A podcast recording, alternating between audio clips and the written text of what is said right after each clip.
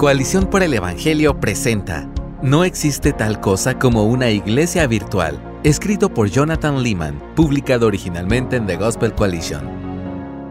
La pandemia de COVID-19 ha sido un desafío para las iglesias de todo el mundo porque en muchos lugares los santos experimentaron dificultades para congregarse y aprender a apreciar juntos la palabra de Dios. Después de unos meses de no poder congregarme durante los inicios de la pandemia, sentí como si estuviera perdiendo la noción de mi iglesia. Los amigos preguntaban, ¿cómo le va a tu iglesia? Pero a mí me costaba mucho responder.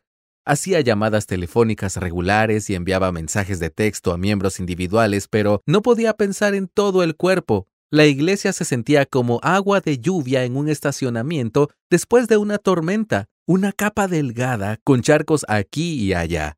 Los ancianos se preocuparon más por los miembros que estaban débiles espiritualmente y que enfrentaban luchas con su fe o tentaciones particulares.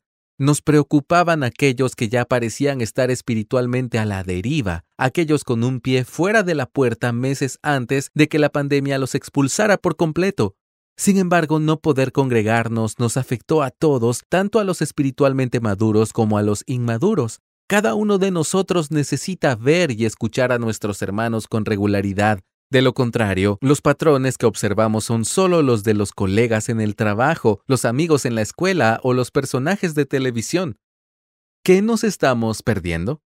Desde que la pandemia comenzó, muchas iglesias transmitieron en vivo sus servicios y muchas voces elogiaron el valor perdurable de la iglesia virtual, los pastores que habían criticado la idea en el pasado ahora abrieron campus virtuales y los dotaron de pastores a tiempo completo, prometiendo que iban a continuar por tiempo indefinido. Algunos dijeron que esto representó un avance emocionante en la historia del cumplimiento de la Gran Comisión. Nos preguntamos, sin embargo, ¿qué perdemos cuando nuestra experiencia en la iglesia no es más que una transmisión en vivo semanal? Para empezar, piensas menos en tus hermanos. Ellos no vienen a nuestra mente. No te topas con ellos si no tienes conversaciones rápidas que conducen a conversaciones más largas durante la cena. Más allá de eso, te apartas del camino del ánimo, la rendición de cuentas y el amor. Alabado sea Dios porque podemos descargar verdades bíblicas, pero alabemos a Dios porque la vida cristiana es más que una simple transferencia de información. Cuando la iglesia solo está en línea, no podemos sentir, experimentar y presenciar cómo esas verdades se encarnan en la familia de Dios, lo cual fortalece nuestra fe y crea lazos de amor entre hermanos y hermanas. La iglesia virtual es un oxímoron. Bendiciones desordenadas. Piénsalo, tal vez luchas toda la semana con un fuerte desagrado oculto hacia un hermano, pero luego su presencia en la mesa del Señor te lleva a convicción y confesión. Luchas con tus sospechas de la fe de una hermana, pero luego la ves cantando las mismas canciones de alabanza y tu corazón se suaviza. Batallas con la ansiedad por lo que está sucediendo en el ámbito político de tu nación, pero luego el predicador declara la venida de Cristo en victoria y vindicación. Escuchas gritos de Amén a tu alrededor y recuerdas que perteneces a una ciudadanía celestial aliada en la esperanza. Estás tentado a mantener tu lucha en la oscuridad, pero luego la tierna pero apremiante pregunta de ¿cómo estás realmente? que te hace la pareja mayor durante el almuerzo te lleva a la luz.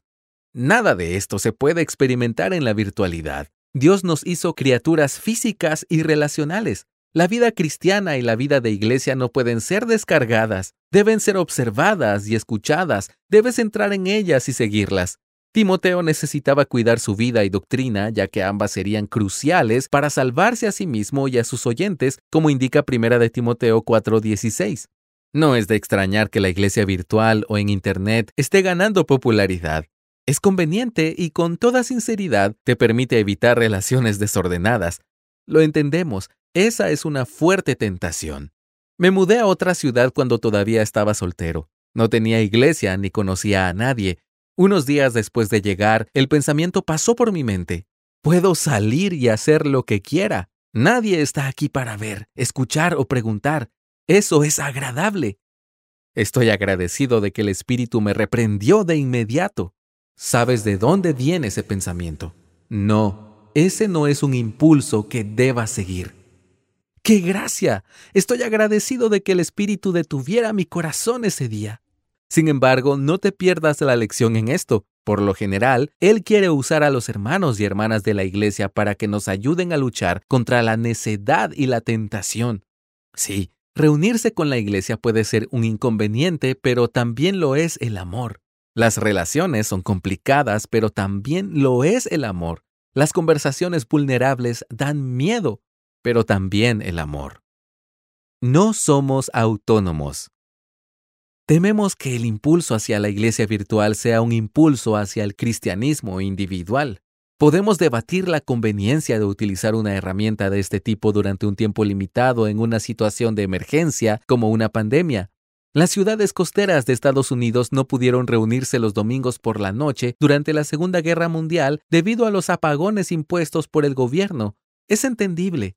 Sin embargo, ofrecer o alentar, aún con buenas intenciones, la iglesia virtual como una opción permanente perjudica el discipulado cristiano, enseña a los cristianos a pensar en su fe como autónoma, les enseña que pueden seguir a Jesús como miembro de la familia de Dios en un sentido abstracto, sin enseñarles lo que significa ser parte de una familia y hacer sacrificios por una familia. En ese sentido, los pastores deben alentar a las personas a que se alejen de la asistencia virtual tanto como puedan. Necesitamos encontrar una manera amable de recordarles a nuestros miembros que la opción de la transmisión en vivo no es buena para ellos, no es buena para su discipulado y no es buena para su fe. Queremos que esto sea claro para ellos, no sea que se vuelvan complacientes y no se esfuercen para congregarse con nosotros si pueden. El mandamiento bíblico de congregarnos no tiene la intención de ser una carga. Lee Hebreos 10:25 y compáralo con Primera de Juan 5:3, sino que se da para el bien de nuestra fe, nuestro amor y nuestro gozo. Gracias por escucharnos. Si deseas más recursos como este, visita coaliciónporelevangelio.org.